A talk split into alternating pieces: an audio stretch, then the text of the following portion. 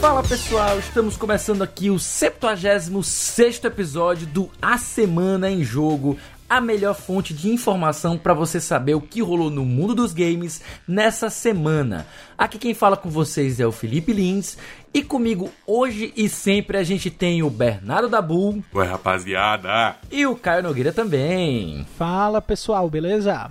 É isso aí, pessoal. Fica ligado que no episódio de hoje a gente vai ter. Americanos querem ser PC Master Race Hardcore, mas as leis dos seus estados não deixam. Shawn Layden, o ex-bambambam Bam Bam da PlayStation, coloca em xeque a lucratividade do modelo de assinatura de games. Lives ficarão mais leves no bolso do sub-brasileiro com a redução de preços da Twitch. Nintendo pediu para ir no banheiro e entrou pelo cano para fugir da abertura das Olimpíadas de Tóquio. É, meus queridos. Essas são as principais manchetes do programa de hoje. Mas, mas, antes de cair de cabeça nas notícias, vem cá, você já entrou no nosso grupo do Telegram? É o seguinte.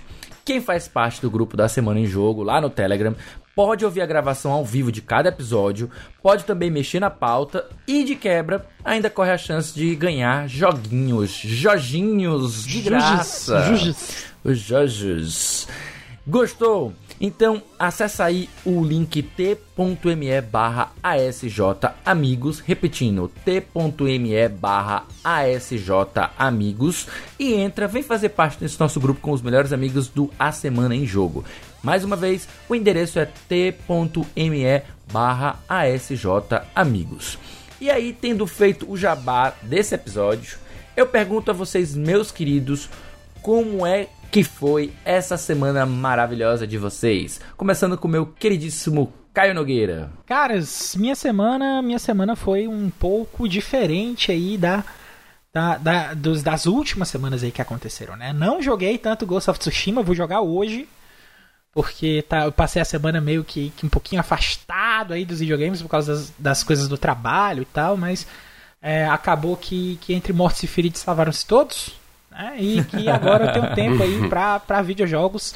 Joguei um pouquinho ontem, mas não joguei Ghost of Tsushima. Fui jogar algumas coisas mais multiplayer, fui jogar uh, um pouquinho de Fall Guys ali para poder conhecer um pouquinho mais da nova temporada. E fui jogar, uh, vou, deixei para jogar o Ghost of Tsushima hoje, né? Porque eu vou ter um tempinho a mais aí e tal, vou poder me dedicar um pouquinho mais na, na, na exploração aí da, da ilha de Tsushima e continuar a história do jogo. Mas não vou comentar muito aí para não dar spoiler, mas tá, tá, tá indo bem, tá indo bem. A progressão tá indo super bem.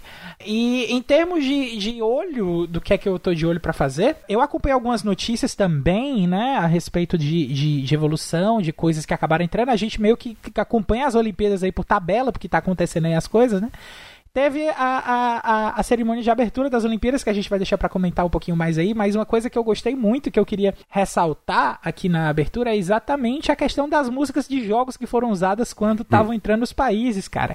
Eu tive um troço quando tocou a música do Coliseu do Olympus, o Kingdom Hearts, quando, no começo da entrada dos países, cara. é o meu amigo, cara, que negócio perfeito. É, a pessoa que pensou nisso merece um aumento nesse minuto. Ela merece esse aumento, cara, porque foi muito, foi muito marcante, cara, muito emocionante. Tá sendo bem legal acompanhar as Olimpíadas aí um pouquinho também, porque acaba que como eu tô trabalhando de madrugada, a gente, eu entro no trabalho, eu vejo uma coisinha ou outra da Olimpíada acontecendo aqui do lado e tal, enquanto eu tô trabalhando, mas é, é a, a, tem sido um, um, período bacana, né? A Olimpíada é sempre. Olimpíada, Copa do Mundo é sempre um período é um pouquinho diferente do que a gente está acostumado, então a gente aproveita aí para embarcar um pouquinho nessa. Muito bem, muito bom. E você, meu querido Dabu, o que, que você anda fazendo aí? Como foi sua semana? O que, que você deu uma jogada? Deu uma palhinha aí do, do. A semana dos 10. Cara, eu. Eu joguei também um pouco de Ghost of Tsushima, não fui muito longe. Eu vou, ser, aí, eu vou dizer o seguinte. O quê? Aí sim! Aí sim, meu amigo. é só o que eu tenho pra dizer. Aí mais ou sim. menos, porque eu não tô curtindo tanto o jogo, não. É tipo, cara, é, é, é, um jogo muito feijão com arroz. Eu não acho que ele, tipo. É. Entendeu? O combate é mó sonso. é, É, não, mas, é Sony fazendo depende, Ubisoft Game, depende. né, cara? Me diz é a coisa. Sony fazendo Ubisoft. Qual dificuldade tu tá jogando, Dabu? Eu tô jogando na recomendada. Eu não tô ah, jogando no não, mais aí não tem graça não. Aí não tem graça não. Se tu aumentar a dificuldade uma coisinha, aí tu vai ter um jogo que tu vai ter que prestar atenção no combate. Entendi. Tá. Olha aí, talvez, é, talvez é porque, tipo seja assim, o modo tô, de dificuldade mesmo. Eu não tô necessariamente só spamando o botão de ataque e tô matando todo mundo, tá ligado? Eu ainda tô tendo que bloquear, dar dodge e tal. Mas eu acho, tipo assim, o combate, sei lá, é porque também eu, eu tô ligado que conforme você vai fazendo missões, é, você também, tipo, eu tô fazendo uma missão agora que vai desbloquear arco e flecha, né? Quando uhum. eu terminar. Quer dizer, eu já tô jogando, usando arco e flecha durante a missão, né? É, então acho que já desbloqueou. Mas é, eu imagino que vai ter outras coisas assim que você vai desbloqueando conforme você vai fazendo as lendas, né, que eles chamam. Digamos que você está se sentindo mal acostumado por ter jogado Souls e Souls-like, agora tá para, jogo não, para ali, não, não, não, não, não, para com isso. É, mas sei lá, eu acho que, tipo assim, pelo menos no início, o combate não tá, não tá me engajando, entendeu? É tipo, tem que ver se ele vai evoluir e tal. E a história também é, tipo, tá, sei lá, eu não sei, é, é tipo, vai ter muita gente que vai querer me xingar por causa disso, tipo, como assim, absurdo, só que... Mas, sabe O cara já tá querendo, não, o cara tá se segurando entendo totalmente, xingar, eu me senti da mesma forma na minha primeira playthrough. Eu sei lá, é tipo, é aquele jogo que ele não tá. Sabe quando você entra num jogo e o jogo só te abraça e fala, vem cá, vamos, vamos jogar essa porra, e você fica tipo, caralho, sim, e aí você abraça de volta muito forte, entendeu? Uhum. Uhum. Não tá tendo essa ele sensação pra mim. É, exatamente, entendeu? Ele não me fisgou. E era uma coisa que eu já tava com medo desde que eles mostraram a primeira gameplay. Entendeu? O primeiro trailer lá, né? Três foi maravilhoso. O trailer lindo, só o que, a ideia, achei ótima só. Mas aí começou a mostrar o gameplay e falei, cara, esse jogo não parece ser nada demais. E agora jogando, pelo menos até agora, tá confirmando muito disso, entendeu? Eu ainda pretendo continuar jogando, mas ele já meio que desceu na lista de prioridade, entendeu? Porque, por exemplo, agora eu tô jogando também o, o Death's Door. Ah, que é um Death's joguinho indie é da Devolver. Olha aí. Lindo. É lindo.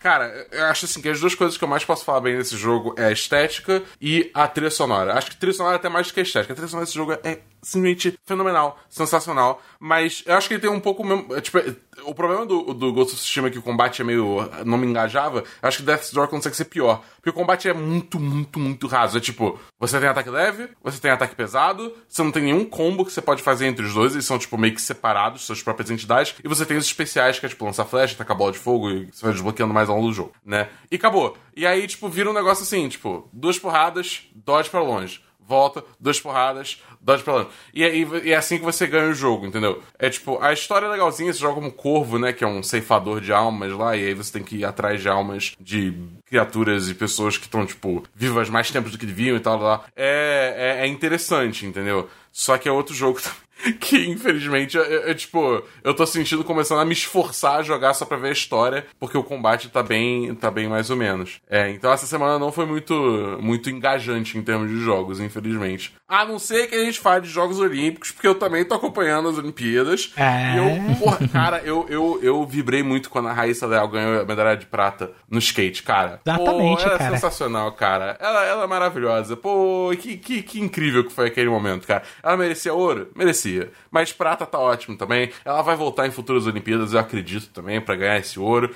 Vai ser incrível. Mas a seleção de vôlei masculina tá deixando a desejar. Os caras não estão acordando, eles não estão tomando café, entendeu? Chegam no jogo dormindo, que nem um bando de zumbi, Cara, e aí perde a partida contra a Rússia. Rússia uma... não. Comitê Olímpico Russo. Desculpa. Eu vi, é, porque não tem Rússia, né? Ah, Exatamente. Eu vi, Tudo dopado. Eu vi uma partida, um lance da seleção japonesa de, de, de vôlei que, que aconteceu é nesses últimos dias. Cara, o cara chegou no segundo toque, fez todo mundo do outro time acreditar que ele ia cortar. E do nada, ele levantou pro cara lá na ponta cortar. E foi um ponto lindo, extremamente Haikyuu, cara. Muito, é muito, tudo, muito cara, lindo. É muito Haikyuu. Assistir partida de vôlei. Eu já gostava de assistir partida de vôlei. Eu não acompanhava muito porque, sei lá, acaba que eu nem fico sabendo quando que tem torneio e tal. Não, não vou muito atrás dessa informação. Mas Olimpíadas eu sempre assisto vôlei. Agora que tendo assistido Haikyuu, eu ganhei uma, mais uma nova apreciação por vôlei. E eu tô, tipo assim, apaixonado mas a seleção brasileira tá horrível. Mas a das mulheres tá ótimo. Assiste das mulheres. Das mulheres tá incrível. E você, Felipe? E você, Li? O que, que você fez? O que é que foi feito aí de você? Velho, diferente de vocês, eu que estava nas semanas dos animes recorrentes aí, essa semana, essa é a segunda semana que eu estou jogando joguinhos de maneira, é, digamos, cadenciadas, de maneira sequencial e finalizando joguinhos Olha. extras aí. Eu, eu,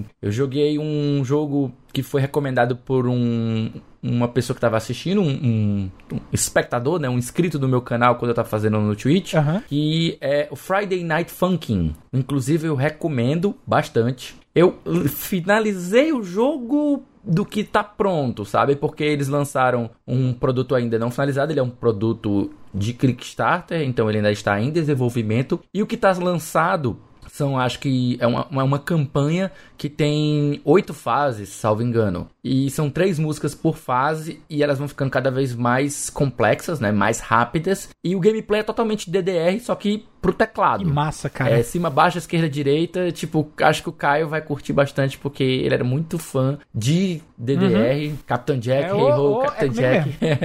e, exatamente. Então eu recomendo Friday Night Funkin'. Fica ligado aí, Caio, pra tu baixar. Eu acho que Tô tu vai olhando gostar aqui muito. já, cara. A arte dele mas a arte dele tem um quê de que mistura é, WarioWare com. Deixa eu ver. Com Schoolgirls. Caraca. Com um toque de Scott Pilgrim. Meu Deus. Só pra vocês terem uma ideia. Cara, é muito, muito bacana. E as músicas são muito, muito boas. Muito, muito boas. Pelo que eu vi, tem uma galera do Newsground, né? O Newgrounds, não lembro agora, acho que é Newgrounds. É. Que, que tá envolvida no projeto. E tem uma galera meio famosinha aí, que é desenvolvedora, que é, que é, é artista e tal. Bem bacana. Eu também finalizei durante a minha própria live, foi uma live de quase 12 horas, 10 horas, sei lá quantas horas foram. foram as minhas lives são tudo malucas, são 10 horas para cima.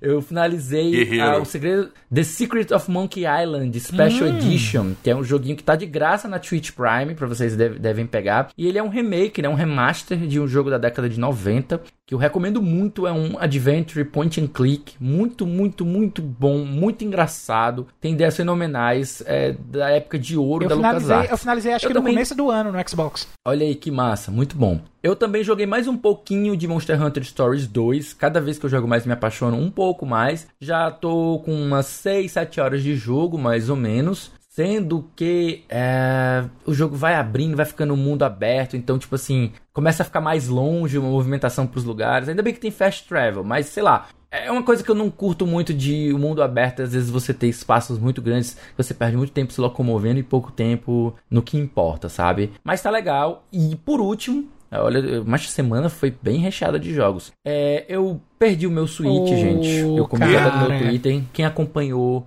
no Twitter, eu perdi o meu Switch, ele sumiu, ele sempre estava na minha mochila, mas ele sumiu. Eu não sei o que aconteceu. Ah, se eu deixei ele, se eu deixei ele dentro do carro e ao sair do carro, ele pode ter escorregado e caído no chão e eu não percebi, ou se ficou em algum lugar, eu deixei em algum lugar e alguém pegou e eu não percebi, eu não sei dizer. Eu sei que ele não está na minha mochila, sumiu da minha mochila e já dei por perdido, gente. Eu já procurei durante mais de uma semana, revirei meu apartamento duas vezes. Ah, é, veio uma diarista também aqui, ela procurou, não encontrou. Procurei na casa da minha mãe, na casa da minha sogra, na casa do meu da, da, da minha cunhada, tudo quanto é lugar. Todos os carros também, revirei tudo. Carro da prefeitura de onde eu trabalho, carro do, do, dos daqui de casa, nada, nada, nada, nada, nada. Perdi total. E aí o que acontece é que tudo bem, a gente infelizmente tem que sair da negação e entrar já logo na do parte da, da superação, né? Vamos aqui já na, no, as fases ah, do luto. Eu tô muito triste por você, real. Pois é, cara, é triste mesmo. Para me ajudar, o que, que eu resolvi fazer? Resolvi voltar para o meu esquadrão original, que é o DS, o, o 3DS e o Vita. Então eu recarreguei eles, né? Eles estavam com a bateria descarregada. Fazia muito tempo que eu não pegava nos bichinhos. E comecei a jogar um jogo no Nintendo DS que estava na minha backlog chamado Solato Robo Red the Hunter. Um jogo muito bacaninha. E olha, velho, eu tô gostando, tô gostando. Re, re, redescobrindo o amor pelos jogos portáteis no DS. E eu recomendo também, é uma pérola japonesa aí para quem nunca experimentou. Mas é isso, pessoal. Falando em pérolas aí, nós vamos agora às nossas pérolas da semana que nós selecionamos nossa concha aqui especial para vocês.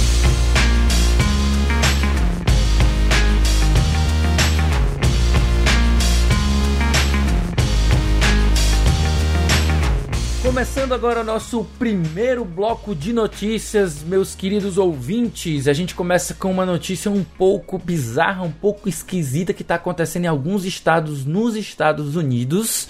Né?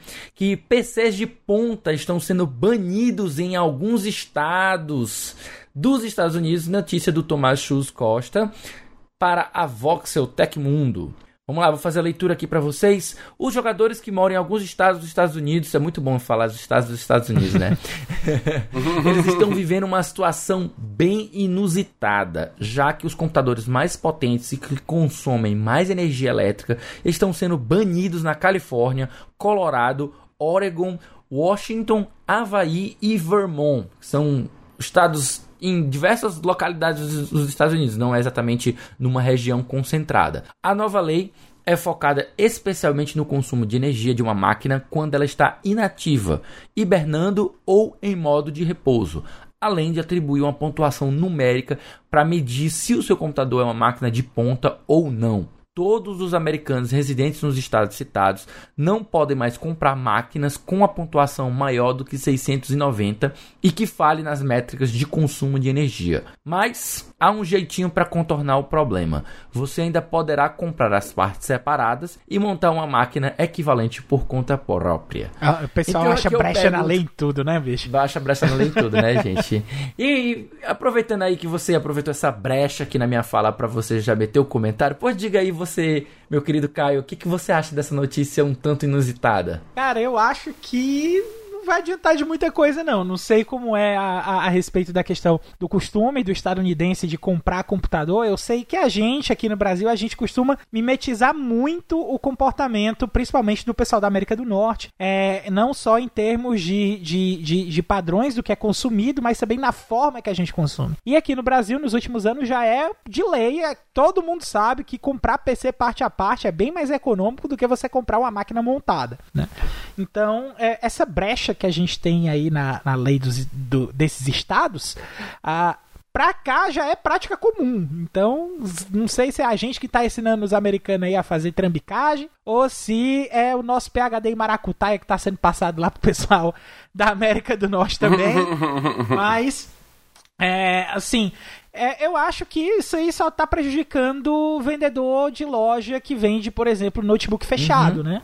Acho que algumas marcas grandes, como é o caso aí, por exemplo, da Razer lá nos a Estados Dell. Unidos, a Alien, é, Alienware da Dell. Então eu acho que isso aí vai, só vai acabar prejudicando esses, essas galeras aí de, de notebook mesmo, desses tipos de, de, de, notebook mais potente para jogos. Mas uh, não sei aí se tem algum console que está sendo afetado com isso. A notícia não deixa Acredito claro, né? É. Acredito que não também, porque é, eu acho que comparar o consumo é, de um com outros. Claro, são consumos até relativamente altos, mas não tão altos a chegar a esse ponto aí dessa pontuação de 690, nessas métricas aí de consumo de energia. Mas é curioso porque é, sempre tem muita lei bizarra nos Estados Unidos, né, cara? Eu sei que tem estado que você não pode andar com sorvete no bolso de trás. Sorvete no bolso de é... trás. Nossa senhora, velho. Sorvete, sorvete. Você não pode andar com, com, com sorvete no bolso de trás da calça. Ah, no, no bolso, bolso, da, frente, frente pode, né? Porque alguém jamais é, faria é, exatamente, isso. É.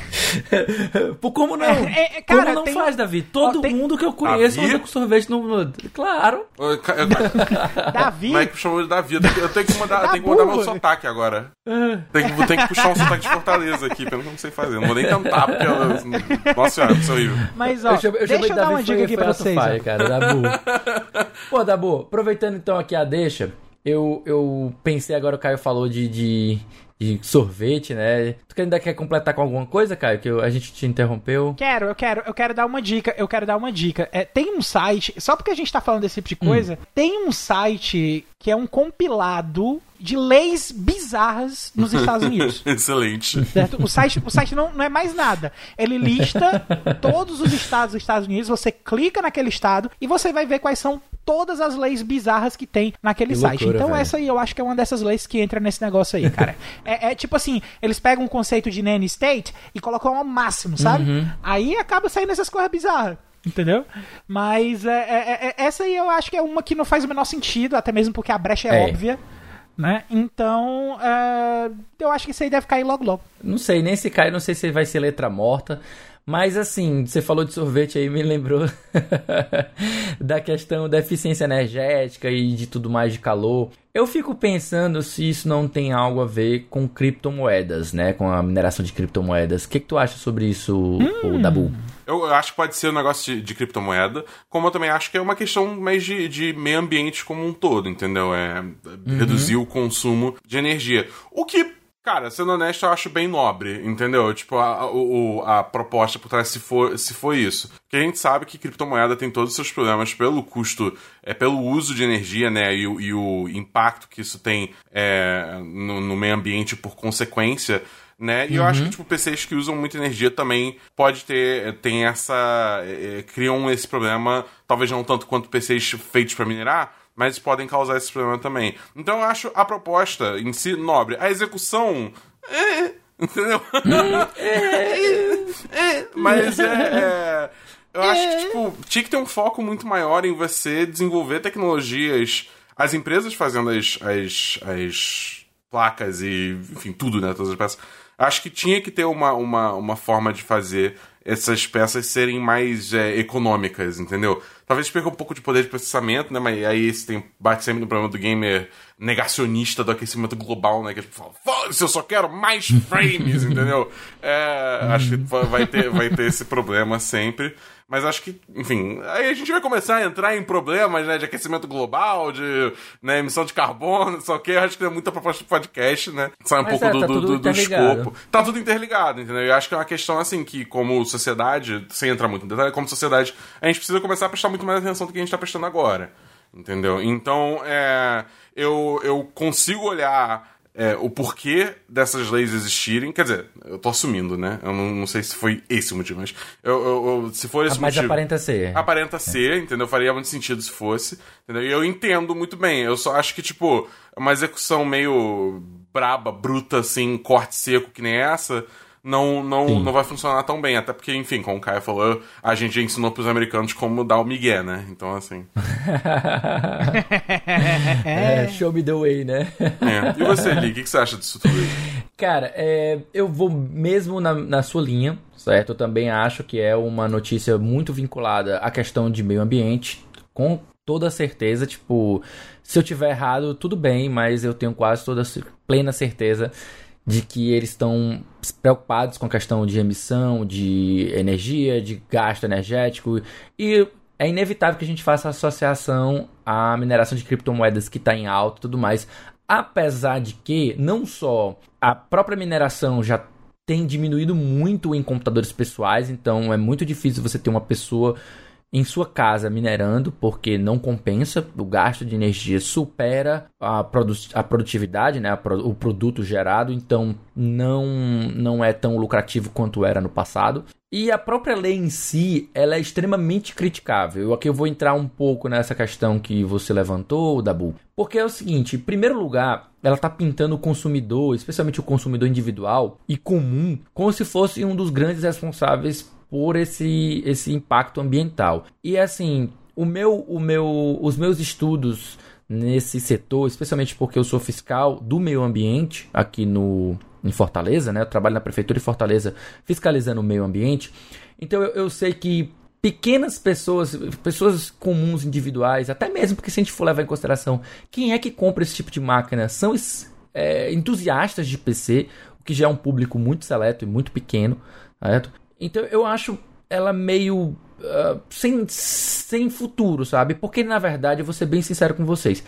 Quem consome quantidades cavalares de energia não são pessoas individuais, mas são empresas, indústrias, Sim. tá ligado? Uhum. Tipo, são, são grandes empresas, que, grandes indústrias que fazem uh, esse consumo cavalar. São elas as maiores responsáveis pelo impacto ambiental. Então você querer pintar o consumidor comum de o grande desperdiçador de energia, de água e outros recursos, eu acho uma é, é, tipo assim, é uma palhaçada, sabe? É uma grande mentira que os governos eles querem empurrar pra gente, porque na verdade quem faz esse, esse maior consumo de recursos naturais são as grandes empresas. Segundo, né, a próxima parte criticável dessa notícia é porque a própria lei tem brecha, né? Como a gente falou, a própria lei tem brecha as pessoas podem comprar as peças separadas. Então, os entusiastas mesmo de PC, eles já costumam fazer a montagem das peças comprando individualmente. Então, tipo, quem é que tá realmente, como o Caio falou, só vai prejudicar um segmento dessa indústria. E assim, o terceiro, que é o mais irônico, né? Que dos Estados Unidos, o país da liberdade, o paraíso do capitalismo, quando ela resolve fazer intervenção, ela age dessas maneiras tão tão bizarras quando a gente vê aí dessas leis, esse compilado aí que eu vou com certeza dar uma olhada para ver o quão maluquice a galera tira da cartola. É porque às vezes Mas... a gente precisa, a, a, o pessoal precisa, não é como se eles estivessem precisando, tivessem como a gente está aqui, né? Precisando uhum. economizar energia e tal. Não que Mas seja precisam. errado fazer isso, não que seja eles errado. Eles precisam, como a, país gente, eles é, precisam. Exatamente. A gente tem um, a gente tá em um risco maior aqui no Brasil, exatamente o pessoal aí é, do, do, São Paulo que está sendo falado a respeito de questão de, de racionamento de energia e tal, tá todo mundo com medo disso aí. Mas é, também é uma forma aí da gente botar o, o, o, cálculo na, na ponta do lápis aí pra gente poder garantir que o que é que, que pode colocar no PC e o que é que não pode. Mas se bem que se eu comprar peça separada, isso aí tanto faz, né? E falando aqui em cálculo na ponta do lápis, em bizarrice, em loucuras. Cara, quem tá meio maluco das ideias sabe quem é? O que aparentemente está um, levantando polêmica novamente por por declarações um pouco estapafúrdias é o Sean Layden, o ex-executivo da PlayStation, que nesta semana ele questionou o modelo do Xbox Game Pass. Eu vou fazer aqui a leitura da notícia que tem praticamente esse mesmo título, feita pelo Ivan Nikolai Barkov Castilho, ou Barkov Castilho, não sei, direto da PSX Brasil. Em uma entrevista do site gamesindustry.biz, Sean Layden expressou ceticismo sobre a sustentabilidade do Xbox Game Pass e seu potencial para expandir o mercado de console. Layden, que no ano passado chamou o desenvolvimento geral de AAA ou de AAA, como você prefere chamar, de não sustentável, entre aspas, aqui, utilizando as palavras deles, e sugeriu que a duração dos jogos e os preços podem ter que ser reajustados para combater o aumento dos orçamentos dos jogos. E que ecoou o sentimento do Ryan, que aqui eu vou abrir aspas, né? Ele falou: "É muito difícil lançar um jogo de 120 milhões de dólares em um serviço de assinatura cobrando 9,99 ou 10 dólares por mês", disse o próprio Leiden, né? Dando prosseguimento ao que ele falou, segundo ele, você vai precisar de 500 milhões de assinantes antes de começar a recuperar o seu investimento. Gente, eu não sei nem por onde começar, sabe? Que tipo. Eu acho, é, eu tipo acho assim, que alguém faltou a quarta o, série. O Sean tá, tá bem maluco das ideias. Até queria que o Davi tivesse aqui, porque o Davi foi um dos poucos que disse: É, cara, eu quero entender o argumento dele, velho. É, é boa, porque eu acho que ninguém entendeu direito o que, que esse cara quer dizer, porque você faz nas contas. Não bate. Ele tá louco das ideias. O que, que, tu acha sobre isso, Dabu? Cara, eu acho completamente maluquice, porque, tipo assim, eu tô partindo do princípio que ele tá falando que você, você precisaria de 500 milhões de assinantes no mês do lançamento do jogo para ele começar a, a, dar algum lucro, né? Para o investimento. É isso? É, eu, tô, eu tô entendendo é. errado? É, é, isso? É, eu acho que eu entendi isso também. Sendo Você... que, tipo, 500 milhões de usuários pagando 10 dólares, bicho, isso dá 5 bilhões? É algo isso, assim. Isso, é não, não, não, não, não, não. Porque aí você tá, você tá multiplicando é, 500 milhões por 10. Então seria 5, 5, 5 bilhões. É, o que eu falei, 5 5 Você falou 500 bilhões. Eu falei, ah, foi mal. São, é, são 5 é, bilhões, 50 é bilhões, é eu não sei. É, é 5 bilhões, 5 bilhões. É vezes 10, é só botar mais bilhões, um zero. Então 5 é. bilhões com B. É, então é isso, entendeu? Tipo, realmente é muita grana, seria ótimo, mas, cara, é um serviço de assinatura, tá ligado? Tipo, por uhum. que, que você tá partindo do princípio que o pessoal necessariamente só vai assinar um mês? O ponto todo do Game Pass é você, tipo, enganchar a pessoa para ela continuar pagando mês a mês aquela assinatura, entendeu? Então a proposta aqui não é, tipo, lançar um jogo do Game Pass, trazer a galera por um mês e depois, tipo, largar, largar eles, entendeu? Não é isso. Tipo, cada vez mais a gente vê a proposta aí do Game Pass é, é, é se sustentando em ser, tipo, uma opção acessível para pessoas que não comprariam 4, 5, 6 jogos ao mês, poderem pagar esse uhum. preço e conseguirem jogar ao longo de 5, 6 meses, um ano, todos esses jogos com os seus amigos, entendeu? Então, tipo, essa matemática tá completamente maluca e perde completamente o, o, a proposta do serviço. Entendeu? É, é, principalmente, tipo, cara, eu vivo falando que, essa, que o Game Pass é uma opção excelente aqui no Brasil, porque a gente não quer pagar 300 reais é, por um jogo, né? E, e, cada vez mais o jogo tá ficando mais caro, até no PC, que costumava ser um canto um pouco mais acessível, tá ficando complicado. Entendeu? É, então o Game Pass custando 30 reais, 40 reais, 45 reais, sabe quanto tá custando cada versão dele agora, exatamente, é, é, ótimo por causa disso, entendeu? E tipo, vai ter. E eu conheço muita gente que tá fidelizada já, que comprou, migrou do PlayStation pro Xbox pra assinar o Game Pass e ter acesso aos jogos pelo Game Pass, entendeu? Ou no, tá no PC assinando constantemente para ter acesso aos jogos. Então, tipo assim, eu acho que o, o, o, o, o Sean Layden tá completamente a blue das ideias, entendeu? O cara. É, o cara perdeu completamente noção do escopo da proposta do Game Pass. E, tipo assim, a gente vê. Cara, saiu um relatório, eu não vou saber onde que foi isso, mas tem um relatório essa semana que a Microsoft falou que, no geral, receita da, de, de jogos caiu, mas a receita especificamente de Game Pass aumentou. Entendeu? E porque, tipo, tá saindo da pandemia, então a galera não tá gastando tanto em jogo, porque teve isso, teve um mega boom do mercado de jogos por conta da pandemia, tava todo mundo preso em casa, todo mundo começou a gastar mais dinheiro com jogo, né? Mas agora que países que não são Brasil porque tem um presidente minimamente decente, né? A gente aqui tem um presidente merda que só faz merda. E, e, e aparentemente vai ter mais gente voltando por ele, não sei porquê. Mas é que aqui no Brasil, tipo, a gente ainda tá meio que nessa situação, né? Mas lá fora, tipo, a pessoa tá, tá saindo, vivendo a vida e tal. Então tá normalizando essa, esse pico que rolou. Mas ainda assim o Game Pass continua muito bem. Entendeu? Então, pra mim, isso é sinal que, tipo, cara, o modelo do Game Pass funciona pra caramba, ele continua saudável, é, e ele só vai crescer com o tempo, ainda mais lançando aí Halo, Forza, próximo Gears, sei lá o quê. Então, o Sean Layden tá completamente, como eu falei antes, a Bubble das ideias. É, a Bubble das ideias. Tu também acha isso, cara? O que, é que tu pensa sobre isso? Especialmente a gente levando em consideração os números do que ele apresenta, né? Não só das, desse cálculo meio bizarro dele, mas também toda, todo o texto, né, ele vai falar sobre. Eu li a entrevista, né? Tipo, não só eu, acho que o Davi, vocês dois também devem ter lido a entrevista. Uhum. Pois é, ele, ele tá falando sobre o futuro da indústria, né? Então ele tem uma preocupação válida. Ele fala sobre o aumento da quantidade de jogadores de console que sempre orbitou entre 240 e 260 milhões de pessoas e a preocupação dele é justamente em ampliar esse mercado e ele vê, né, o, o ele não vê o mobile como um, uma forma de, de amplificar isso.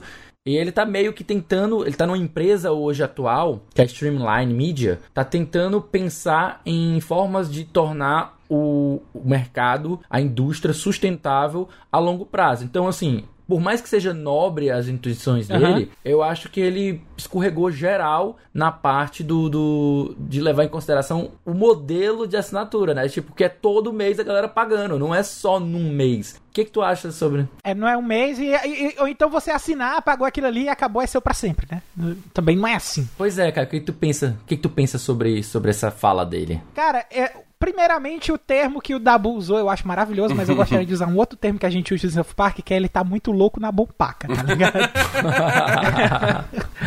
é assim, é, só pra dar um contexto, tá? Bompaca é, é mis de gato. então. Eita!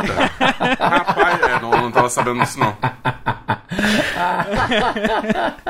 então é, é, é, o seguinte, é, eu acho, cara, que o, o, cálculo, o cálculo por si só tá errado, né? A gente teve aí comentando, aproveitando um pouquinho da projeção que o Dabu tava comentando, eu também dei uma pesquisada em outras matérias aí, no histórico de, de lucro que a, a Microsoft tá, tá observando, e tipo assim, desde janeiro do, desse ano, ela vem comemorado aumentos aí no lucro do Game Pass, né? Então, tanto que a notícia que eu achei talvez a mais recente que a gente teve disso aí, foi da projeção no fim do ano fiscal, em 31 de março desse ano, certo? Que já superaram o, o mesmo período do que 2020 em 50%, entendeu? O lucro, para ser um pouquinho mais específico em número exato e não falar em porcentagem, a receita é, no primeiro trimestre de 2021, no final do ano fiscal de 2020, foi de 3,53 bi em cima do do Game Pass, cara. E assim, sem contar vendas avulsas de jogos que a galera não assina o Game Pass e gosta de ter o disco e gosta de fazer a compra, porque uma sim, coisa sim, sim. não proíbe a outra, né? Então a gente tem essas duas vendas aí coexistindo. E tipo assim, cara, a, a, voltando para a questão da porcentagem, a notícia ainda fala que o segmento de software e serviço do Xbox teve um aumento de 34%, cara, nas vendas. Então é, é, é um aumento absurdo. E, tipo assim, para você ter ainda em um ano, tá certo, foi ano de pandemia, ano de que a gente tá meio que se acostumando com isso aí e, e, e cara, é muita coisa. Sem contar a venda de hardware. E se você for analisar a venda de hardware, a mesma matéria que eu tô dando uma olhada aqui, o crescimento da venda de hardware nesse ano, é, no final de, de, de 31 de março de 2021, foi de 232%. É, porque também já tava no final do Xbox One, né? Então é normal ter esse aumento. Teve a sabe? migração, teve a questão da galera que tava procurando o console exatamente por causa do Game Pass, teve questão da galera aí que já tinha um, um Xbox Series S aí, ou comprou o X, teve questão aí da galera que tinha PlayStation e queria comprar o Xbox também. Você for enumerar aí, tem várias questões, mas um aumento de 232% é algo que não pode ser ignorado. E o Shaw Layden simplesmente esqueceu isso aí na hora de fazer as contas. Então, é, eu acho que ele tá precisando aí voltar aí para estudar estatística, tá, como diria o Coabra, tá chamando o urubu de meu louro.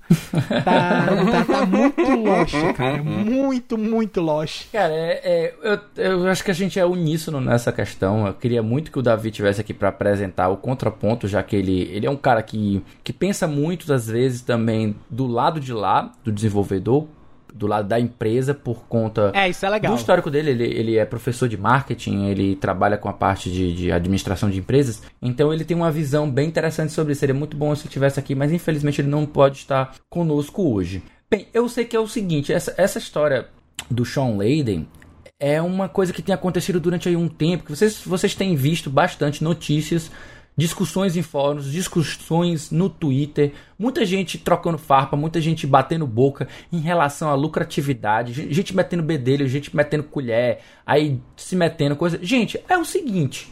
Os números que estão aí, eles são bem claros. O próprio Phil Spencer ele disse que ele não olha mais para número de venda de console, como o Caio colocou, ou a, o número de jogos no varejo. Ele já chegou, ele teve uma, um podcast que ele participou recentemente, que ele falou que agora ele praticamente só olha para o número de assinaturas do Game Pass.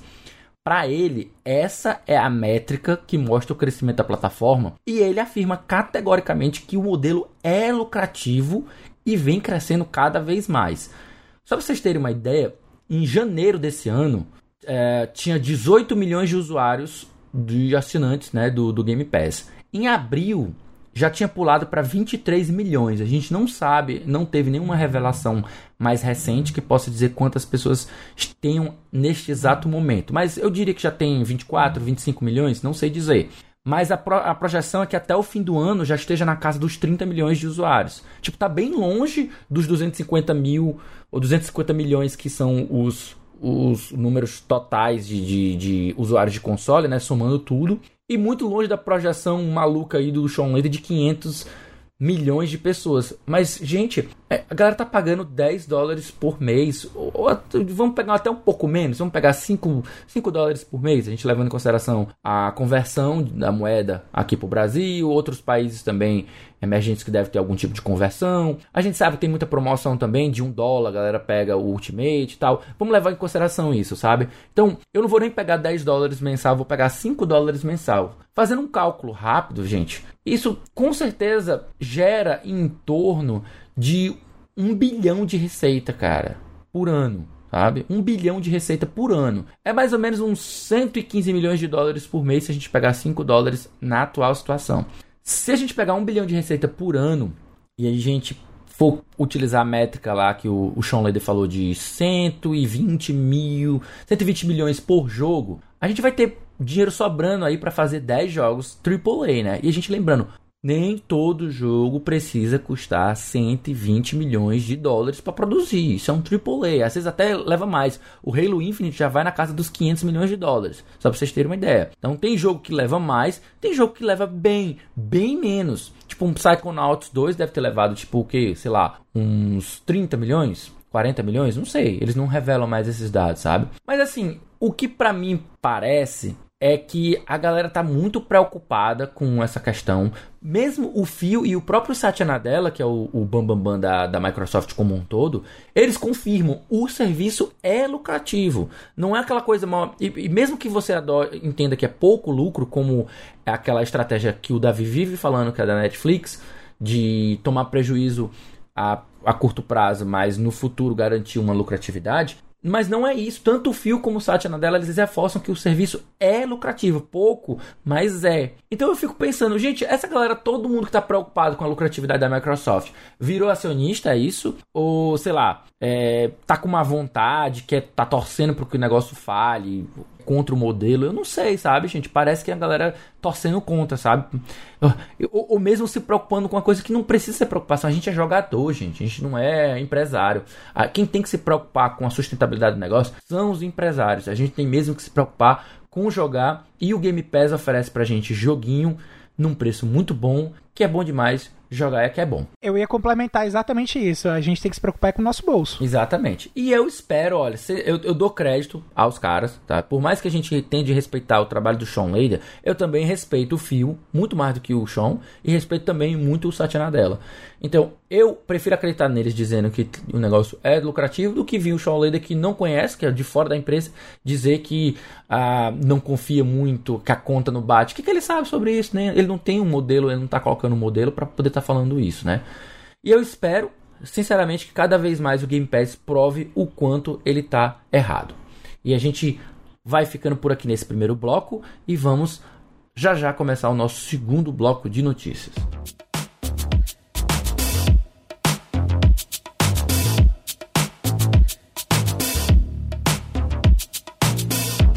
Fala pessoal, Davi do Bacon aqui e olha só, se você mora em Fortaleza, no Ceará, fica ligado que o Shopping Rio Mar Kennedy quer te dar um PlayStation 5 e um DualSense Extra na faixa. Pois é, de 30 de julho a 8 de agosto, o shopping tá com essa promoção aí super da hora de Dia dos Pais. O nome da promoção é Pai no Controle. Para participar dela é bem simples. Basta ir lá no shopping e gastar 100 reais em compras ou ir no site do shopping riomarkennedyonline.com.br e comprar aí acima de 100 reais lá. Cada compra acima de 100 reais vai te dar os cupons fiscais, né? E você pega esses cupons fiscais e leva para o site da promoção, que é o pai no controle.com.br. Cada cupom fiscal desses aí de 100 reais ou mais que você cadastrar lá vai te conceder um número da sorte. Aí você guarda esse número da sorte, tá?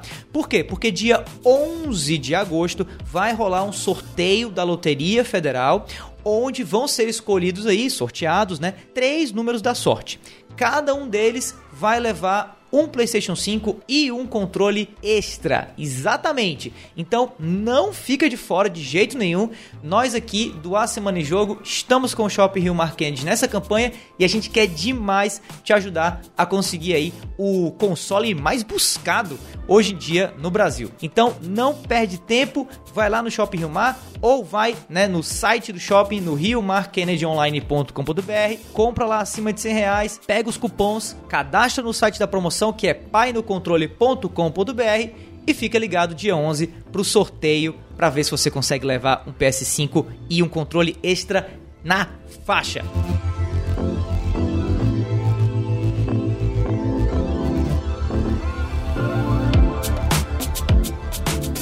Muito bem, pessoal, voltando agora para o nosso segundo bloco de notícias do A Semana em Jogo. A gente vai começar aqui com uma notícia sobre streaming, gente.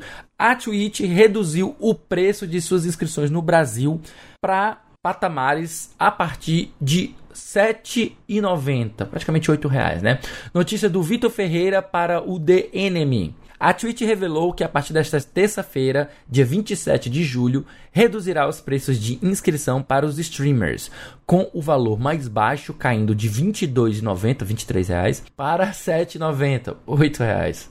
Uma redução de cerca de 66% para o público. A Twitch também informou que a assinatura Tier 2, né, que é o segundo nível, passaria a custar 16 reais, enquanto a Tier 3 passaria para R$ 40. O preço das assinaturas nos smartphones também saem por um valor diferente, ficando por R$ 9,00 pelo Android, né, 8,90 e R$ 10,90 ou R$ 11,00 pelo iOS. Em entrevista ao GE, o vice-presidente da monetização do Twitch, o Mike Minton, disse que a tendência é que os streamers ganhem mais dinheiro com a redução do preço para valores mais convidativos para o público local. Não só isso, ele garante que durante os primeiros meses haverá um programa para impedir a queda de lucros nos canais com a mudança abrupta. A proteção estará disponível para quem realizar ao menos 85% da linha de base, entre aspas aqui, da Twitch, definida pela sua média de horas de transmissão. Dabu, você é o nosso streamer aqui há mais tempo, que tem mais experiência com isso. É, eu, eu sou eu sou novato e eu não sou, digamos, profissional de streaming, né? O meu negócio é mais casual mesmo. Eu te pergunto, como é que tá sendo a recepção? Como é que a galera, e não só a galera, mas você tá enxergando essa notícia? É algo positivo, é algo negativo? Como é? Me fala aí. Cara, vamos lá. É, pro consumidor, ótimo, maravilhoso né? Sub mais barato, sempre legal. Pro criador, que eu acho que existe uma, uma certa apreensão aí, né? Da minha parte inclusa. Porque é, a Twitch alega muito esse lado de que, tipo. Ah, vai ficando mais barato, vai ter mais sub rodando. E, tipo, realmente, é, é, isso provavelmente é o que vai acontecer. Até porque senão uhum. a, a, Amazon, né, que é a empresa dona da Twitch, não estaria fazendo essa jogada se não fosse para ganhar mais dinheiro. Entendeu? Sim, claro. É, então faz todo sentido tornar subs mais acessíveis para ter mais subs rodando na plataforma. A questão é para onde vão esses subs, entendeu? Porque para criadores grandes é maravilhoso, porque você vai todo mundo que já assinava vai continuar assinando e você vai ter toda uma faceta do público que não assinava antes porque era muito caro, que vai começar a assinar também. Então a tendência é o saldo ser muito positivo. Ou, até, ou até mais. É tipo uma pessoa que é, fazia sub em Tier 1, agora que o sub Tier 1 que antes custava R$22,90, 22 reais. Agora vai, agora vai subir o sub pra Tier 2, porque custa R$15,99, 16 reais. Entendeu? Então, tipo, tá pagando menos, tá com um tier maior. Entendeu? Ao invés de dar um segundo sub no outro canal. E aí, a, a, a, o medo dos criadores pequenos que eu converso, que eu conheço e tal, e meu também, é que rola isso. A galera menor, as, as comunidades menores, vão entrar numa seca muito braba.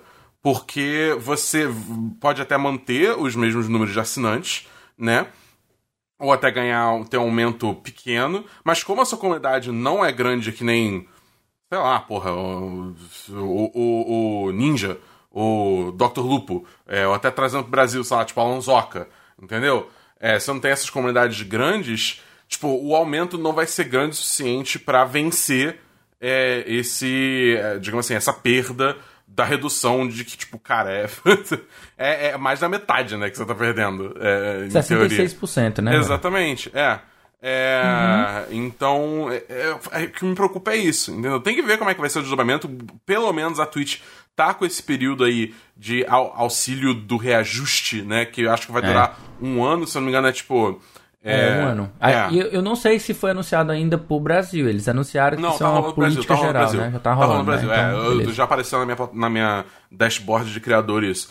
É, e, e é tipo um plano assim que ao, vai ser ao longo de um ano, 12 meses, né? Os três primeiros meses eles vão dar 100% do valor lá, é, aí nos próximos três vai ser 75, nos próximos próximos três vai ser 50, e nos próximos próximos vai ser 25, e aí vai acabar. Entendeu? Então, tipo assim, é, tem essa cadência aí. Só que complicado, né, cara? Tipo, nada garante. Porque Twitch é muito difícil, é difícil, não é? Tipo, ah, vou começar a fazer live. Pronto, você agora é, tem é 100 muito mil. Saturado, né? É, é, é, muito saturado. Então é difícil você conquistar o seu espaço, né, sua comunidade. Então, não necessariamente você vai conseguir fazer um, um crescimento exponencial nesse nível para conseguir fazer essa mudança. Então, sei lá, cara, eu, eu, eu tô, como criador pequeno, eu tô, eu tô, eu tô apreensivo, entendeu? É, mas sei lá, uhum. eu acho que tipo, pro público isso é bom, né? E pro bolso da Twitch também. Pelas suas leituras, Caio, você conseguiu detectar algum sentimento positivo ou negativo em relação a isso? Tem algo a acrescentar ao que o Dabu já colocou? A estratégia da Twitch, cara, tá clara que eles estão tentando fazer uma questão de lucro pro rebanho, né? Uhum. Eles estão querendo baixar o preço para estimular que mais gente consuma. O que eu adoraria que fosse, mais gente que fosse o padrão da indústria de jogos.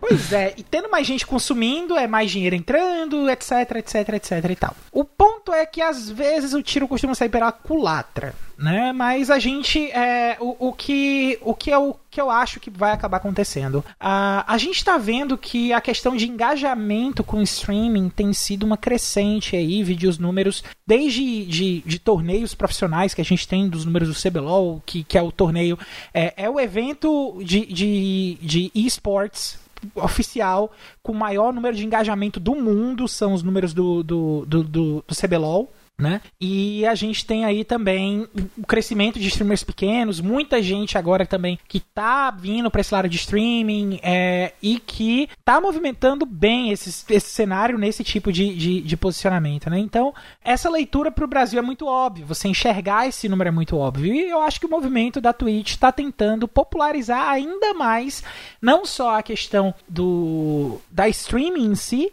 mas também a questão do acompanhamento, do apoio ao seu criador de conteúdo favorito, coisa que a gente que está aqui na internet, a gente já fala disso, apoiem o seu criador de conteúdo favorito porque é, é, a forma mais direta de você colaborar com o tipo de conteúdo que você costuma consumir, é dando esse apoio direto. Então fazer inscrição, participar de, de, de inscrição até mesmo no YouTube, fazer financiamento coletivo, a questão de, de apoia-se, de, de Patreon. Se você tem alguma coisa, é importante que você faça esse tipo de coisa exatamente para que você se mantenha. O problema é mais a questão cultural do brasileiro. A gente não tem esse costume. É, pelo contrário, a gente quando alguma coisa é muito cara pra gente consumir, a gente pirateia.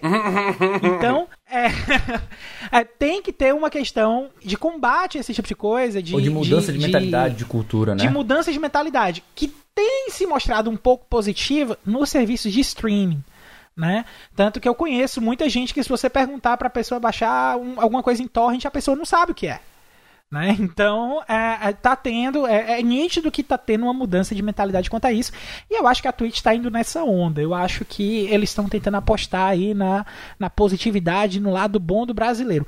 Veremos aí como ficarem os números. da Bu por favor, se você tiver alguma diferença aí, se você notar que a coisa tá ficando mais séria, ficou mais apertada, você avisa aqui pra gente, que aí a gente também noticia isso aí ah, também. Não, já tô sentindo mais apertado. Né? Só essa é, semana já deu é. pra notar a diferença. Pois é, eu, eu tava justamente olhando os lados de maneira mais pragmática, sabe? Tipo assim, inicialmente eu achei vantajoso você pensar na quantidade, tipo assim, como o valor cai para 66 em 66%, né?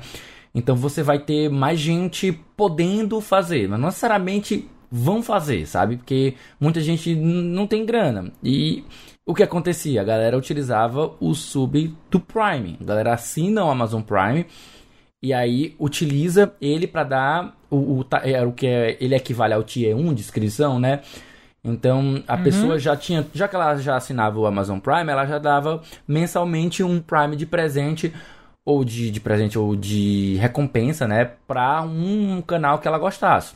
E aí o que acontece é que, caindo o valor do Tier 1, também cai o valor do Prime. Então se o Prime pagava mais, equivalente ao Tier 1 pra galera, que é tipo assim, saía barato pra mim dar um follow pro, pro Dabu, um, um, uma inscrição pro Dabu, agora continua barato pra mim, mas ele não vai ganhar tanto quanto ele ia ganhar antes, né? Então acho que o maior impacto que a gente tem do ponto negativo é o Twitch Prime, né? Que é o do Amazon Prime, que quem assinava 10 reais pra ter o Amazon Prime também tinha junto a possibilidade de, de dar grana pra um, um criador. E aí é como o Dabu falou, agora você vai precisar de muito mais quantidade do que qualidade. E aí fica alguns, algumas coisas que eu pensei de forma pragmática para ajudar a melhorar essa situação. Por exemplo, os criadores de conteúdo eles podem passar a divulgar, é, seja via QR Code, seja no próprio canal, o Pix deles, né? Podem colocar Pix para que eles possam receber grana diretamente sem passar por intermediários. Então, se a galera quer pagar 10 conto,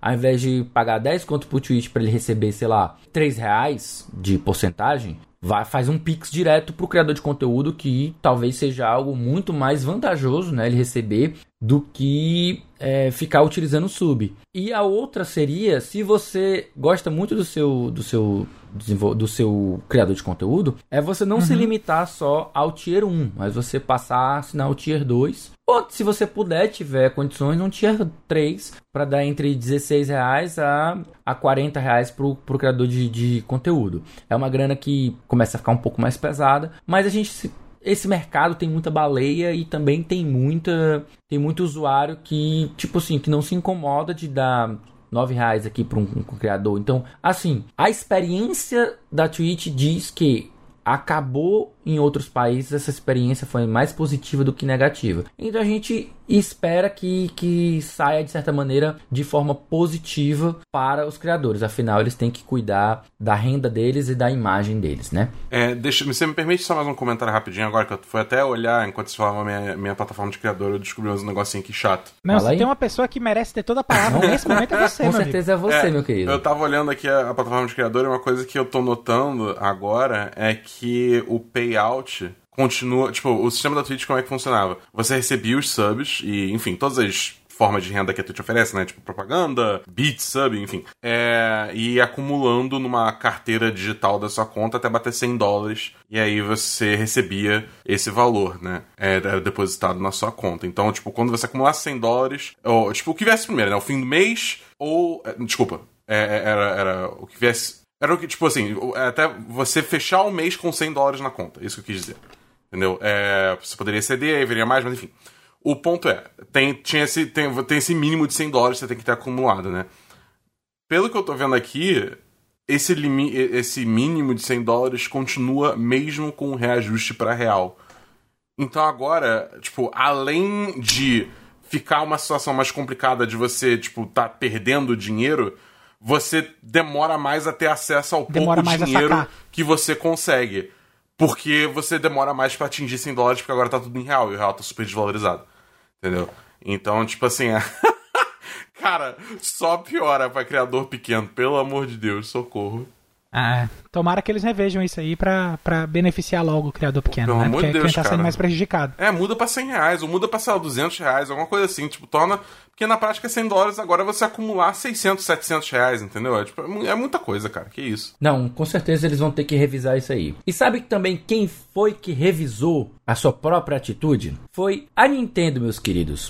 Nossa última notícia agora, a Nintendo tinha participação planejada na abertura das Olimpíadas de Tóquio, segundo um veículo japonês, mas ela desistiu em cima da hora. Notícia aqui na Nintendo Blast, feita pelo Daniel Morbi fazer a leitura aqui para vocês. Após a aparição de Mario durante o encerramento dos Jogos Olímpicos no Rio 2016, muitos fãs ficaram atentos à abertura das Olimpíadas de Tóquio 2020, realizada no último dia 23 de julho, para ver se mais referências à franquia apareceriam. Embora o desfile dos países tenha sido embalado por músicas de jogos, como o Caio bem pontuou lá no começo do cast, a Nintendo acabou não participando da festa. No entanto, esse nem sempre foi o caso. A publicação japonesa Shunkanbunshu diz ter obtido 11 versões diferentes de roteiros para a cerimônia de abertura da competição esportiva e relatou algumas das atrações supostamente planejadas. Em outra versão da abertura, de outubro de 2020,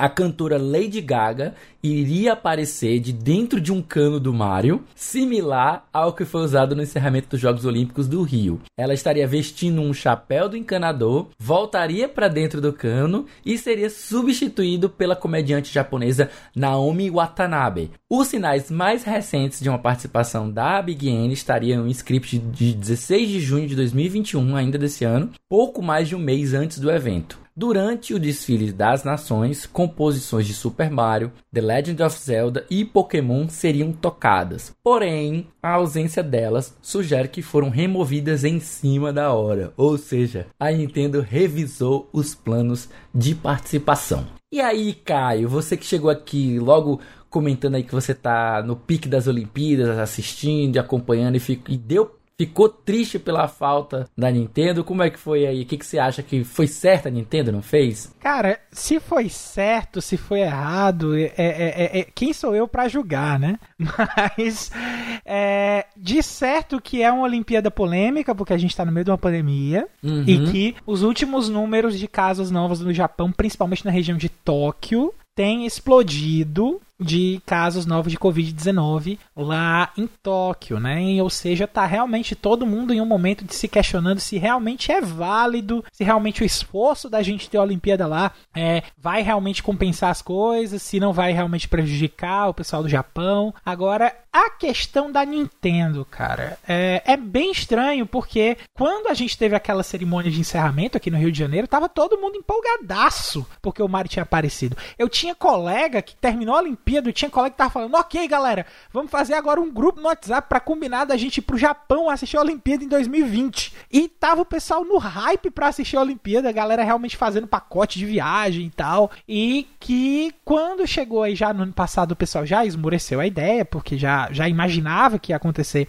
alguma coisa de não ter Olimpíada ou algum movimento assim. Inclusive, o pessoal ficou com muita pena. E quando a gente teve a cerimônia de abertura, não teve absolutamente menção nenhuma a Nintendo. Tendo em vista que, se eu não me engano, não só o Mario tinha aparecido, mas eu acho que alguém da empresa tinha aparecido também. Eu não lembro se tinha chegado a ser o, o presidente da Nintendo na época que eu esqueci Doug o nome. Bowser. Não, na época não era o Doug Bowser, cara, era 2016. Eu acho que Era era o o- Iwata ainda. 2016, Ah, não tá, sei, tá, Japão, talvez acho que... Eu, eu acho, é, Japão, eu acho que era o Iwata ainda. 2016 acho que era Eu Iwata não ainda. lembro, acho, acho que eu- ele faleceu em 2015. Pois eu é, acho. eu não lembro, eu tenho a Era o impressão. Shuntaro Furukawa, não era não? Eu, eu não sei, eu não sei se era o, o Furukawa, mas eu tenho a impressão de que alguém grande da Nintendo apareceu junto do Mario também pra poder celebrar as Olimpíadas. E tipo, é, Ele- uma- ele é o mascote, 2015. é, é o mascote e o, o cara, entendeu? Então não tem como você correr da coisa. Vai tá, é, é, é óbvio que, que a empresa vai estar envolvida. Aí teve a cerimônia de abertura, tocou música de jogo a rodo,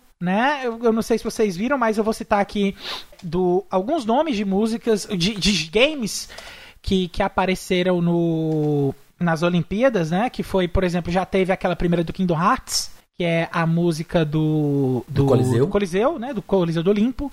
Teve música de Monster Hunter, teve Chrono Trigger, teve Final Fantasy, teve música de Tales. Monster Hunter foram as três músicas, cara. Teve Proof of a Hero, que é o, o tema principal do Monster Hunter. Você fica, meu Deus, cara, você é fã de videogame assistindo aquilo ali, você, você vibra. Teve, teve Starlight Zone do Sonic, Hunter, né? cara. Teve Starlight Zone do Sonic. Teve Victor Fanfare do Final Fantasy. Teve, ah, teve música de Soul Calibur, cara, The Brave New Stage of History de Soul Calibur, que tem todo aquele clima olímpico e tal. Porque Soul Calibur já é uma coisa meio, meio Grécia, meio aquela coisa mais antiga, e, e não teve Nintendo, cara. Como, como assim? Você me vende um hype na abertura lá da do negócio e, e- e quando vai pro, pro Pega pra Capar não tem? É, assim, eu fiquei um pouquinho triste, eu senti falta. Mas, e, e essa notícia fez todo o sentido do mundo, mas eu não sei até que ponto a Nintendo moveu certo nisso aí. Né? Tá, tá certo que a Nintendo é meio estranha nas decisões dela, mas vai saber o que foi que levou a Nintendo a realmente decidir tirar esse apoio das Olimpíadas, né? Você tem algum palpite, Dabu? O que, que você acha? O que, que você achou dessa, dessa história da Nintendo?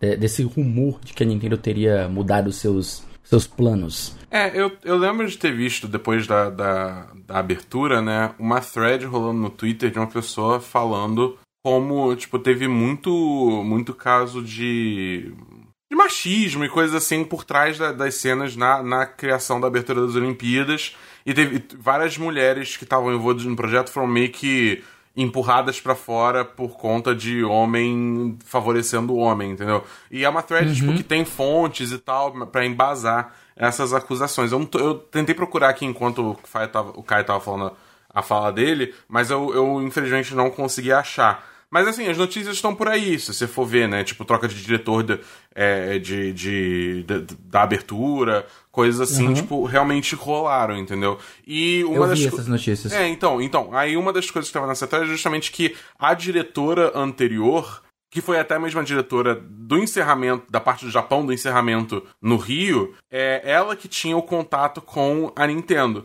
E aí quando ela foi meio que empurrada pra fora, a Nintendo meio que foi junto. Entendeu? Isso aconteceu meio em cima da hora. Então, por isso que a Nintendo não, não participou da abertura. É, Sei lá, é tipo, é, é, é muita politicagem, é muita, é muita coisa de empresa, né? E, e essa, essa bro culture aí. E, enfim, a gente sabe que a cultura do Japão também tem toda uma questão aí de, de machismo também, né? Muito forte. Muito forte, muito forte.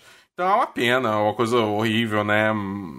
Sei lá, eu, eu queria muito ter visto a Nintendo, mas é, é, se fosse, tipo, pelo menos assim, é, a ausência dela tá chamando atenção a essas coisas que aconteceram por trás das cortinas, entendeu? Ah, gente, É, só, só, só uma correçãozinha, tá? Ah, Quem apareceu junto com o Mario não foi o Iwata, tá? Foi, foi maior ainda. Foi o Shinzo Abe. Que na O época é é o primeiro-ministro, é o líder máximo do Japão. Isso. Certo? Eu ia deixar pra fazer essa correção na minha fala, porque justamente o Iwata já tava falecido, cara. Ele faleceu em 2015 e em 2014 ele já tava é, debilitado, né, por conta da doença. Mas foi o Shinzo Abe, que é só o primeiro-ministro do Japão É, é pra só, anunciar é só que as Olimpíadas é só a seriam pessoa lá. mais importante. Depois do imperador, né? Mas é, é, é isso, entendeu? É, tipo, é, um- é uma coisa triste. É, é, é foda, é porque, tipo, é o Japão, é outra cultura, é outro povo, então, tipo, faz assim, apontar o dedo, tipo, faz melhor, Japão. Quando, tipo, você olha pro Brasil e a gente tá no estado que tá, tá ligado? É verdade, viu? É, Eu, é isso. eu, acho, É eu acho que esse comentário do Dabu, esse último comentário do Dabu, resume, a- a- resume essa notícia da melhor forma possível. É foda. É foda. Cara, gente, eu acho que a Nintendo fez certo. Ó, aqui eu vou, vou mandar real, eu acho que a Nintendo fez certo. E assim, diferente de vocês dois, eu não tenho muito a comentar sobre as Olimpíadas, porque qualquer comentário que eu for fazer vai ser político, certo? É, E vai comenta se que a seleção de vôlei tá ruim. De masculino, É, especificamente. Pode comentar Não, isso, pode sobre as comentar Olimpíadas tranquilo. per si. É, É político também, mas eu não vou ser problema. bem sincero. Eu, vou, eu mantenho a minha coerência igual eu fiz com a realização da Copa América. Eu era contra a realização da Copa América por conta da pandemia e eu sou contra a realização das Olimpíadas por conta da pandemia. Então eu me mantenho contra a- ambos os eventos, certo? Dito isso, ainda assim, o Japão é um país muito mais responsável que o Brasil, mas nem por isso ele deixou de registrar novos casos de Covid-19. Apareceram essa semana algumas notícias de acho que 3 mil novos 3.500 casos. novos casos de um na região país de que já estava. Pois é, e numa, numa- num país que já estava com a Covid controlada, né? Especialmente porque eles estão juntando gente do mundo todo e que provavelmente irão levar Covid ou até mesmo cepas novas para os seus países. Então é ruim essa reunião de países de gente do mundo todo, porque traz vírus, leva vírus. Então, enquanto não resolver essa pandemia, eu sou contra qualquer tipo de evento internacional.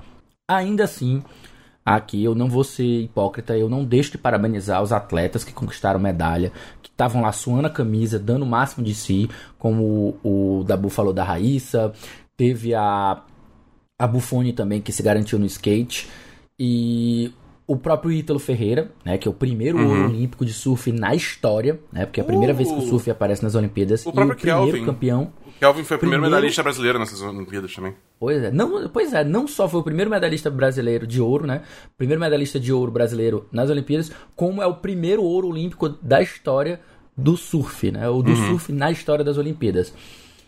E assim, a própria Nintendo também eu, eu tenho que parabenizar pela postura correta de não associar a marca dela ao evento no meio da pandemia. Ou não sei se foi por conta disso, ou se foi por conta da, do envolvimento, da falta do contato com a pessoa lá. Não sei. De qualquer maneira que, em meio às controvérsias, a Nintendo resolveu não participar. E eu acho isso até é, é, reconhecível, né? A gente tem, de parabenizar, a gente tem de parabenizar, porque a Nintendo ela é conhecida, dentre outras coisas, em cuidar muito dos valores e da percepção da marca dela. Então, ela é o tipo de empresa que é aversa a promoções muito altas, porque ela considera que você baixar o preço demais de um produto, você está desvalorizando a propriedade intelectual perante o público. É como se você estivesse admitindo: nosso produto precisa vender, ele não está vendendo, então vou baixar o preço para deixar ele bem baratinho para todo mundo comprar. E isso, na visão da Nintendo, é, diminui a imagem dela, mancha a reputação das, das, das franquias dela. Eu acho isso terrível. Eu acho isso uma das piores coisas que. que uma das piores políticas que a Nintendo existe como empresa. Fora ela já ter, no passado, ela ter derrubado projetos de fãs que a galera fazia relacionados às propriedades intelectuais dela. E até derrubar ou mesmo desmonetizar canais que criavam conteúdo jogando os jogos dela ou utilizando os jogos dela. Então, a Nintendo ela é muito forte nessa história de proteger as propriedades intelectuais dela, a imagem, a reputação da, da empresa. Então, eu acho que ela foi coerente. Aqui eu vou até manter o nosso espírito aqui de poesia que a gente gosta de fazer aqui no Semana de Jogo. A Nintendo, pro mal ou pro bem, ao menos coerência mantém. Nossa senhora, cara, pelo amor de Deus. e mantendo nossa própria Meu coerência. Deus do céu, cara. Pois é, pois é. Tipo assim, eu sou o rei da piada ruim, né? E mantendo nossa própria coerência, eu pergunto aqui, meu querido Caio, se eu quiser saber o que vai sair de jogo na semana que vem, o que que eu faço? Aí, meu amigo, aí você fica ligado aqui, porque toda semana a gente faz um coletâneo aqui dos lançamentos de jogo e essa semana não é diferente, então você basta ouvir esse bloco agora, que são os lançamentos do mês aí também, porque vai ter coisa da PlayStation Plus e da Xbox Live que a gente separou pra você.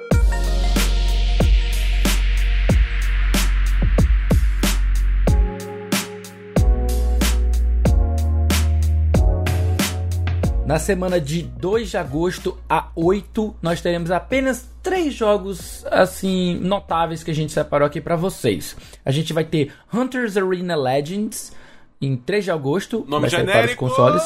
Nome genérico, Caço Hunters Arena. E é Battle Royale, que, que Né? também não é nada de novidade. Nada de novidade saindo para o PlayStation 5 e para o PlayStation 4. Também no dia 13 a gente tem saindo Lemnis Gate, que é um jogo de FPS e estratégia saindo para PlayStation 5, PlayStation 4, PC, Xbox X e Xbox One. E por último, mas não menos importante, no dia 5 de agosto, nós temos saindo para plataformas adicionais o jogo de ação e simulação The Falconeer Warrior Edition, saindo para PlayStation 5, Nintendo Switch e PlayStation 4. E não só isso, nós esse mês teremos agora no comecinho do mês sendo lançado para PlayStation Plus, né, e para Xbox Games with Gold, uma porção de jogos. É ou não é, Caio?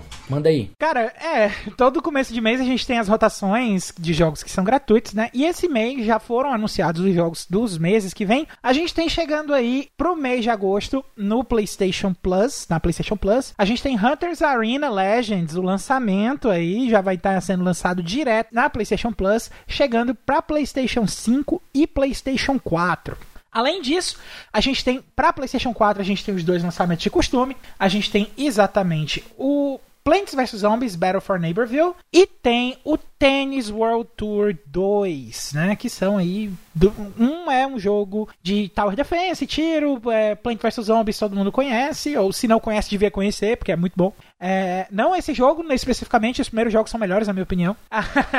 É, e Tennis World Tour, jogo de esporte, tênis, enfim, pra quem gosta, Tênis. para quem gosta é legal. Ah, já a Games with Gold, a gente tem aí as rotações acontecendo naquele período separado que normalmente acontece nas próprias rotações. A gente tem de 1 a 31 de agosto, vai ficar esse mês inteiro, a gente tem a entrada de Darksiders 3 exclusivo do Xbox One. Depois, que tá complementando o jogo que entrou na metade do mês passado, que vai sair nessa metade do mês agora. A gente tem por mais 15 dias aí, a gente tem Lost Planet 3 do Xbox 360, que vai entrar agora no dia 1 e vai ficar até o dia 15 de agosto. Aí, no dia 16, sai o Lost Planet 3 e entra, talvez aí, o meu favorito da lista de lançamentos de jogos gratuitos desse mês, Garou Mark of the Wolves, né? O jogo aí Joguei de muito. Xbox 360, que é a continuação de Fatal Fury, enfim, dispensa apresentações. Quem conhece jogo de luta sabe como é, já sabe que tem que jogar. E é, vai ficar disponível até o dia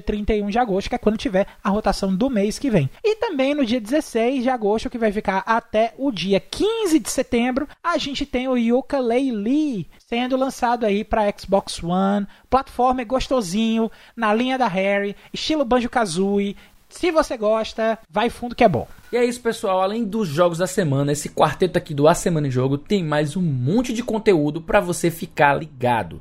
Toda sexta-feira tem episódio novo do Vale a Pena Jogar com o nosso queridão Davi do Bacon trazendo uma review do jogo que ele acabou de zerar. Toda segunda-feira você escuta o Dabu no Semana dos 10.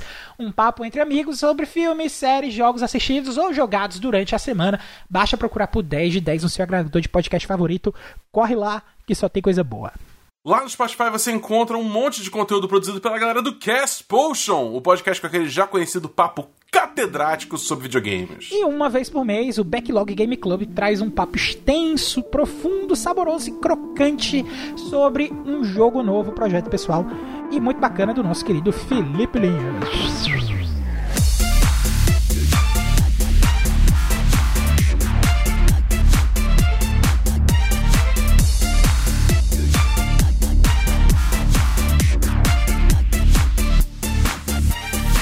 E é isso aí, pessoal. Esse foi o 76 A Semana em Jogo. Se você ouviu até aqui, olha, muitíssimo obrigado. E se você gostou do episódio, assina aí o feed do cast e fica ligado que semana que vem tem mais.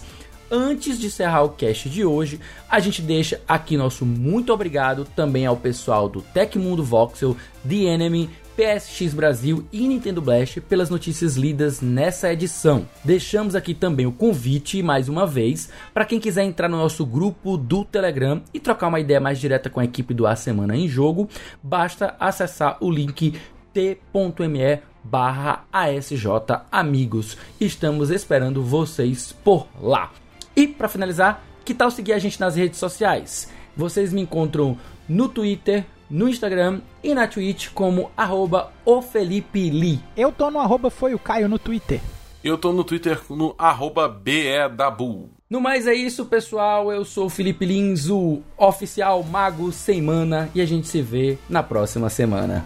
Caraca, ele conseguiu uma rima, gente! É isso! É isso!